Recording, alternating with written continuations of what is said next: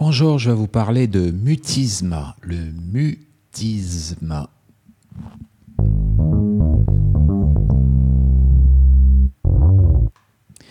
Alors donc le mutisme, c'est donc euh, une absence de toute production de son ou de parole en l'absence de cause organique retrouvée. Donc c'est une personne qui ne parle pas, mais pour laquelle on ne trouve pas de cause organique. Alors, le médecin doit éliminer d'emblée ce qu'on appelle un locked-in syndrome. C'est un mutisme akinétique dans le cadre d'une akinésie générale. Donc, est le patient dans un coma. Il a une akinésie totale. Ça se voit après un examen euh, cérébral par IRM. On parle de locked-in syndrome. C'est une espèce de déconnexion entre le cerveau et le corps. Le patient est dans le coma il a un locked syndrome. Locked in syndrome. Les autres causes, je vais le citer très rapidement.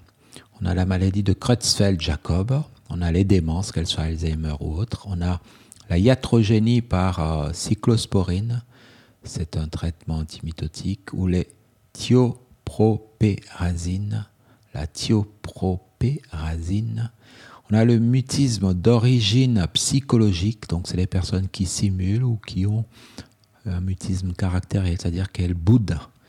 On a un mutisme émotionnel. Donc euh, tout ça se voit dans le cadre de troubles psychologiques ou face à une réaction, euh, réaction face à un traumatisme, une agression, un deuil, une séparation. Donc on est face à un mutisme d'origine psychologique. Les autres causes donc, de mutisme, ça se voit dans le cadre de pathologies psychiatriques.